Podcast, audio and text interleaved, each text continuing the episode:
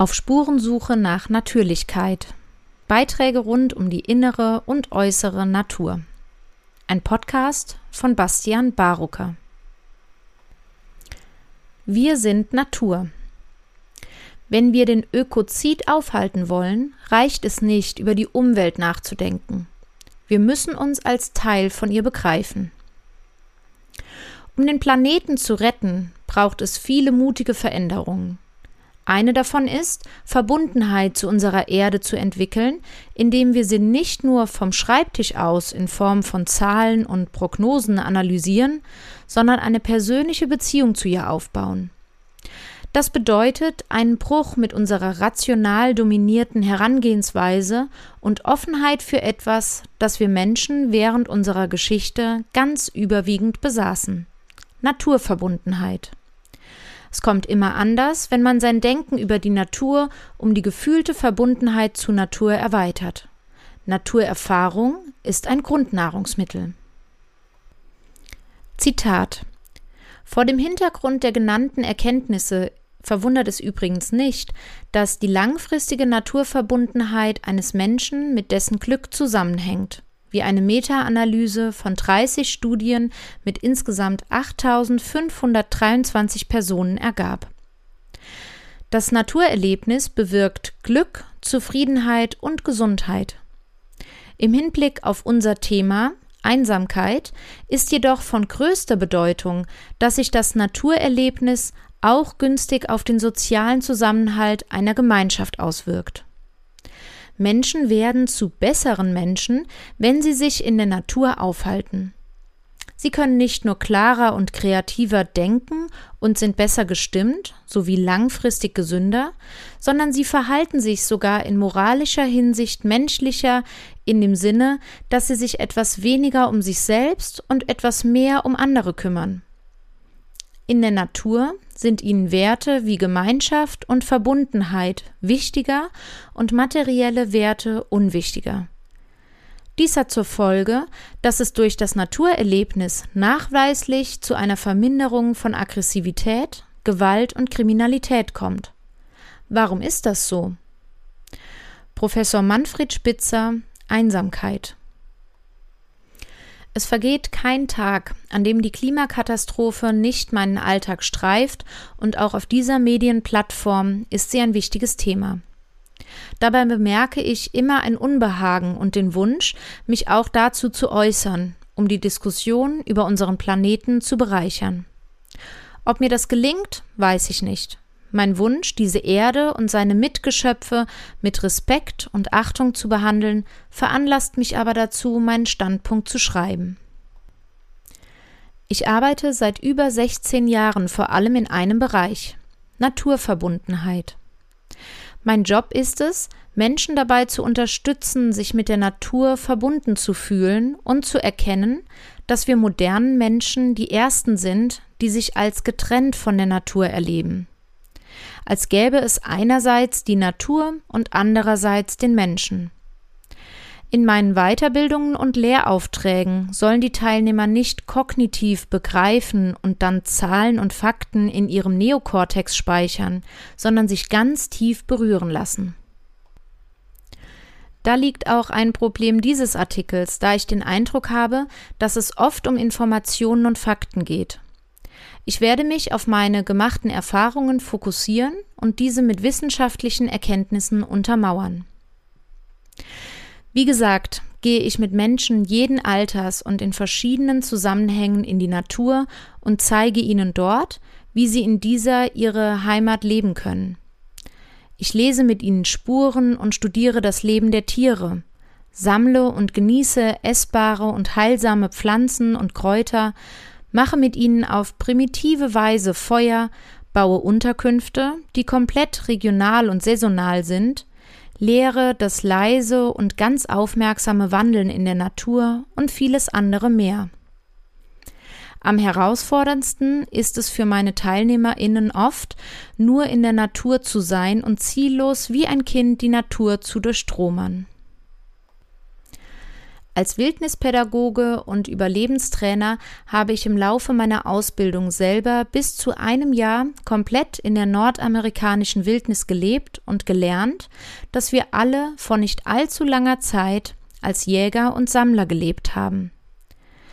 Zu etwa 97 Prozent unserer Existenz als Homo sapiens waren wir eng verbunden mit der Natur und lebten angepasst an ihre Rhythmen, nahmen, was wir brauchten und kannten nur die Natur als unser Zuhause.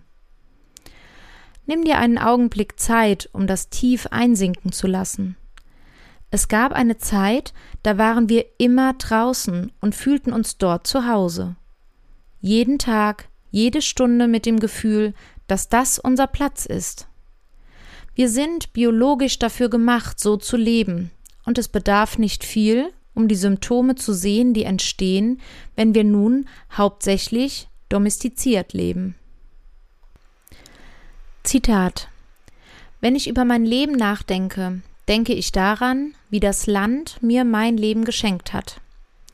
Ohne das Land der Okanagan, ohne das Volk der Silks und all die Verwandten, die auf diesem Land leben, ohne jedes einzelne Ding, das mein Volk aufrechterhält, wie Nahrung, Medizin, Kleidung und Obdach.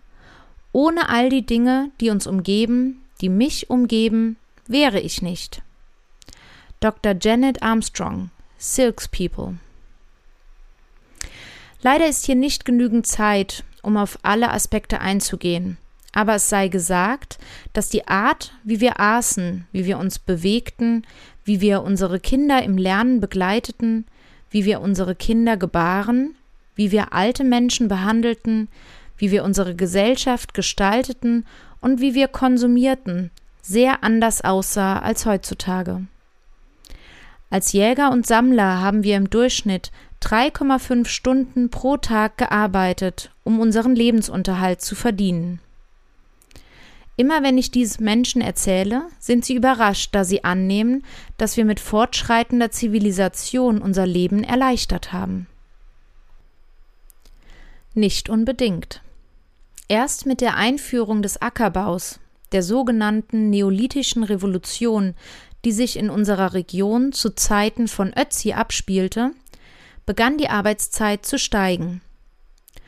Plötzlich gab es Besitz, zu schützenden Überfluss, Kontrolle und pflanzliche und tierische Gefangene. Immer wenn ich in Diskussionen höre, so sind wir halt oder so ist der Mensch halt, frage ich mich, ob die Menschen, die solches sagen, auch das Leben vor der Landwirtschaft studiert haben. Auch wenn diese Lebensart geschichtlich gesehen scheinbar lange vorbei ist, ist unsere derzeitige Lebenssituation ein ganz neues Experiment mit ungewissem Ausgang. Vieles von diesem alten Wissen indigener Kulturen findet heute wieder Anerkennung, und ich erforsche dieses Feld nun seit 16 Jahren. Fast jeden Tag entdecke ich etwas in nativen Kulturen, was mir für die heutige Gesellschaftslage relevant erscheint. Mir ist auch bewusst, dass eine Idealisierung dieser Lebensweise nicht hilfreich ist und es auch in diesen Zeiten zu Auseinandersetzungen, temporären Hungersnöten und kriegerischen Auseinandersetzungen kam. Heute und hier soll es aber nun um die Naturverbundenheit gehen, also um eine Beziehungsqualität zwischen dem Menschen und seiner Lebensgrundlage, der Erde. Mir scheint, als würde das Wissen um die Natur und die natürlichen Abläufe immer mehr zunehmen, die Verbundenheit zur Natur jedoch drastisch sinken. Nebenbei bemerkt sind viele neue Erkenntnisse oftmals Erkenntnisse, die native Kulturen bereits hatten, aber nicht wissenschaftlich beweisen konnten. Immer wiederkehrend ist dabei die Annahme ursprünglich lebender Kulturen, dass alles miteinander verbunden ist. Für mich ist diese Weltsicht sehr nachvollziehbar und deckt sich mit meiner langjährigen Naturbeobachtung. Nur der zivilisierte Mensch hat es geschafft, Dinge so abgetrennt voneinander zu betrachten, dass sich damit aus dem Kreis des Lebens, dem Geben und Empfangen, zu verabschieden. Ich denke, die Quantenphysik ist ein gutes Beispiel dafür, dass die allverbundene Ansicht nativer Kulturen auf feinstofflicher Ebene zutrifft. Zitat der Physiker Professor Evstratios Manousakis von der Florida State University in Tallahassee ist jetzt davon überzeugt, dass die Quantenphysik die Universalsprache des Universums ist. Der Wissenschaftler geht davon aus, dass seit dem Urknall große Bereiche des Universums miteinander verschränkt sind und ein steter Informationsaustausch stattfindet. Seiner Meinung nach ist jedes Individuum ein Teil eines großen Ganzen, da auch die komplexen Vorgänge des Bewusstseins den Regeln der Quantenphysik unterliegen. Diesem Weltbild zufolge befinden wir uns in einem partizipatorischen Universum und sind aktive Teilnehmer eines sprichwörtlich universellen Dialogs. Wie sehr wir Menschen auf die Natur reagieren, zeigt sich, wenn wir Zeit mit ihr verbringen. Spannenderweise wirkt die Natur direkt körperlich. Sobald wir zurück nach Hause kommen, werden in unserem Körper Prozesse in Gang gesetzt, die wunderbar erscheinen. Auch hier kann ich nur die wichtigsten herausgreifen, um zu beschreiben, wie fundamental die Wirkungen sind. Stress in Japan wurden in 24 verschiedenen Wäldern des Landes Menschen vor und nach Waldspaziergängen untersucht und es wurde Folgendes festgestellt. Aufenthalte in der Natur sind stressreduzierend, lassen Puls und Blutdruck sinken und erwirken eine Abnahme der Cortisolkonzentration. Diese angeordneten Waldspaziergänge nennen sich dort Shinrin-yoku und befinden sich in Deutschland gerade im Aufwärtstrend unter dem Namen Waldbaden. Die stressreduzierende Wirkung lässt die Pharmaindustrie vielleicht erzittern und würde sich für eine breit angelegte Marketingkampagne der deutschen Forste eignen. Ich selber habe das schon mit einigen Förstern besprochen. Ich finde es so berührend, dass in einer Gesellschaft, die unter chronischem Stress leidet, der sehr viele Folgeerkrankungen nach sich zieht, die Natur uns die Möglichkeit bietet, uns zu entspannen. Wir müssen sie nur aufsuchen. Gesundheit. Mittlerweile ist durch die japanischen Studien des Waldbadens auch belegt, dass ein Aufenthalt im Wald die Anzahl der natürlichen Killerzellen im Immunsystem deutlich ansteigen lässt und ihre Aktivität steigert und dass dieser Effekt wiederum noch viele Tage anhält. Außerdem steigt das Niveau der Antikrebsproteine im Körper, mit denen das Immunsystem Krebs vorbeugt oder im Falle einer Krebserkrankung den Tumor bekämpft. Das geht so weit, dass nur schon das Betrachten der Natur oder eines Fotos der Natur Effekte auf unsere Gesundheit haben. Zitat so hatten Gefängnisinsassen in Michigan weniger Aufenthalte in einer Sanitätszelle, wenn ihre Zelle auf Ackerland statt auf den Gefängnishof blickte. Eine Gefängnisstudie zeigte, dass Gefangene mit Blick auf Natur weniger Krankmeldungen, Verdauungsbeschwerden und Kopfschmerzen hatten als solche ohne einen solchen Blick. Wertewandel Menschen, die Natur intensiv erleben, indem sie zum Beispiel die Vogelsprache studieren oder Tierbeobachtungen machen, entwickeln intime Beziehungen zu den Tieren und Pflanzen. Wenn sie wie in meiner Arbeit lernen, vom Land zu leben und sich draußen zu Hause zu fühlen, dann erleben sie am eigenen Körper die Abhängigkeit von der Erde. Ihr Feuer, ihr Wasser, Ihr Essen, ihre Unterkunft kommen direkt aus ihrem Umfeld und sie begreifen, dass ihr Wohlbefinden aus der Natur kommt und ohne sie kein Leben möglich wäre. Diese fast schon triviale Aussage ist bei den meisten Menschen nicht im Herz verankert, sondern ein Gedanke.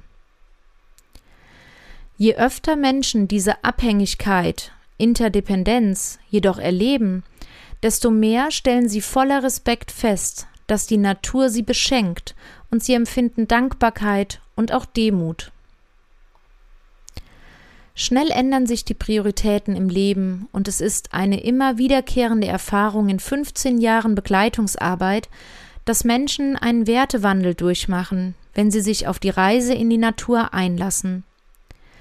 Meist fällt ihnen auf, wie wenig sie eigentlich brauchen, um glücklich zu sein, und dass ihnen zwei Dinge wirklich wichtig sind in Gemeinschaft und Natur verbunden zu leben.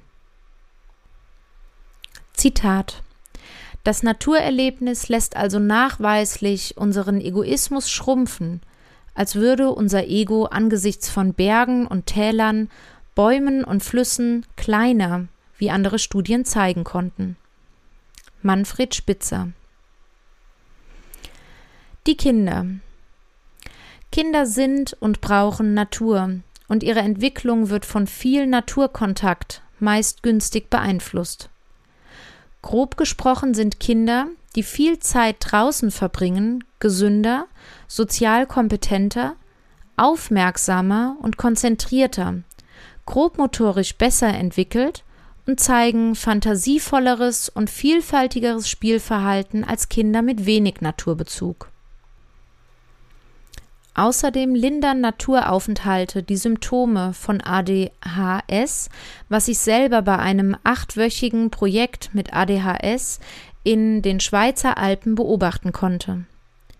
Leider wird genau dieser Naturkontakt heutigen Kindern erschwert, was in einer im Jahre 2010 durchgeführten Befragung von 3000 SchülerInnen der sechsten und neunten Klasse mit den Worten des Geo-Chefredakteurs Peter Matthias Gäde folgendermaßen beanstandet wurde. Sie haben über 3000 Jungen und Mädchen aus sechsten und neunten Klassen aller Schulformen in sechs Bundesländern befragt und kommen zu dem Schluss, dass wir es mit einer erschreckenden Naturvergessenheit zu tun haben. Mit einer selektiven Naturwahrnehmung ohne Erfahrungsfundament mit einer Naturdistanz, in der die Auffassung von Umwelt immer abstrakter und formeller wird. Neben diesen klar messbaren Einflüssen auf die kindliche Entwicklung möchte ich gerne aus meinen Erfahrungen der Arbeit mit Kindern und Jugendlichen hinzufügen, dass Kinder, die in der Natur eine Zeit lang leben und Wärme, Essen, Wasser und vieles mehr von ihr geschenkt bekommen, eine sehr starke Dankbarkeit und Wertschätzung der Natur gegenüber entwickeln. Damit meine ich nicht die von Pädagogen aufgedrückte Einsicht, dass die Natur doch ganz wichtig sei, sondern ich erlebe Kinder, die von sich heraus Danke sagen. Sie haben nämlich erlebt, dass sie nur durch die Geschenke der Bäume Wärme genießen, indem sie eine Hütte gebaut haben und ohne zivilisierte Hilfsmittel also nur mit Holz, Feuer entfacht haben. Ja genau, ohne Streichhölzer und Feuerzeug. Sie sagen den Pflanzen Danke, weil der Spitzwegerich ihnen bei Mückenstichen hilft. Sie die Breitwegerichsamen lecker finden und der Sauerklee so wunderbar schmeckt. Sie sagen den Tieren Danke, weil sie sich gefreut haben, nach langem Schleichen oder Stillsitzen ein Reh gesehen zu haben oder weil die Felle, auf denen sie am Feuer sitzen, von den Tieren kommen und diese oftmals als Müll weggeschmissen werden. Sie sagen dem Wasser Danke, weil sie in einem wunderschönen See baden und sich abkühlen konnten. Mancher Dankeskreis in meinen Camps lassen mich weinen und Gänsehaut bekommen, weil es mich berührt zu spüren, dass diese Kinder die Chance hatten, Naturverbundenheit zu erfahren und dass daraus Wertschätzung entsteht und diese nicht vom Pädagogen unterrichtet, sondern vorgelebt wurde. Ich mag das Zitat eines Jungen erwähnen, welcher in einem abendlichen Spiel voller Begeisterung bemüht war, sich unbemerkt anzuschleichen und dafür teilweise minutenlang bewegungslos im Gras lag, nur um sein Ziel zu erreichen. Er berichtete nach dem Spiel Folgendes. Zitat. Und dann, voll krass, bin ich mit dem Boden fusioniert. Das ist das Ziel meiner Arbeit, die intime Verbundenheit zwischen Menschen und Natur bis zu dem Punkt, an dem wir feststellen, dass wir eins sind mit der Mutter Erde. Lasst uns dazu die nativen Alten befragen und hören, was sie zu sagen haben, wenn es darum geht, mit Kindern rauszugehen. Zitat Die Alten wussten, dass das Herz eines Menschen, der sich der Natur entfremdet, hart wird. Sie wussten, dass mangelnde Ehrfurcht, Wertschätzung von allem Lebendigen und allem, was da wächst, bald auch die Ehrfurcht und Wertschätzung vor den Menschen absterben lässt. Deshalb war der Einfluss der Natur, der die jungen Menschen feinfühlig machte, ein wichtiger Bestandteil ihrer Erziehung.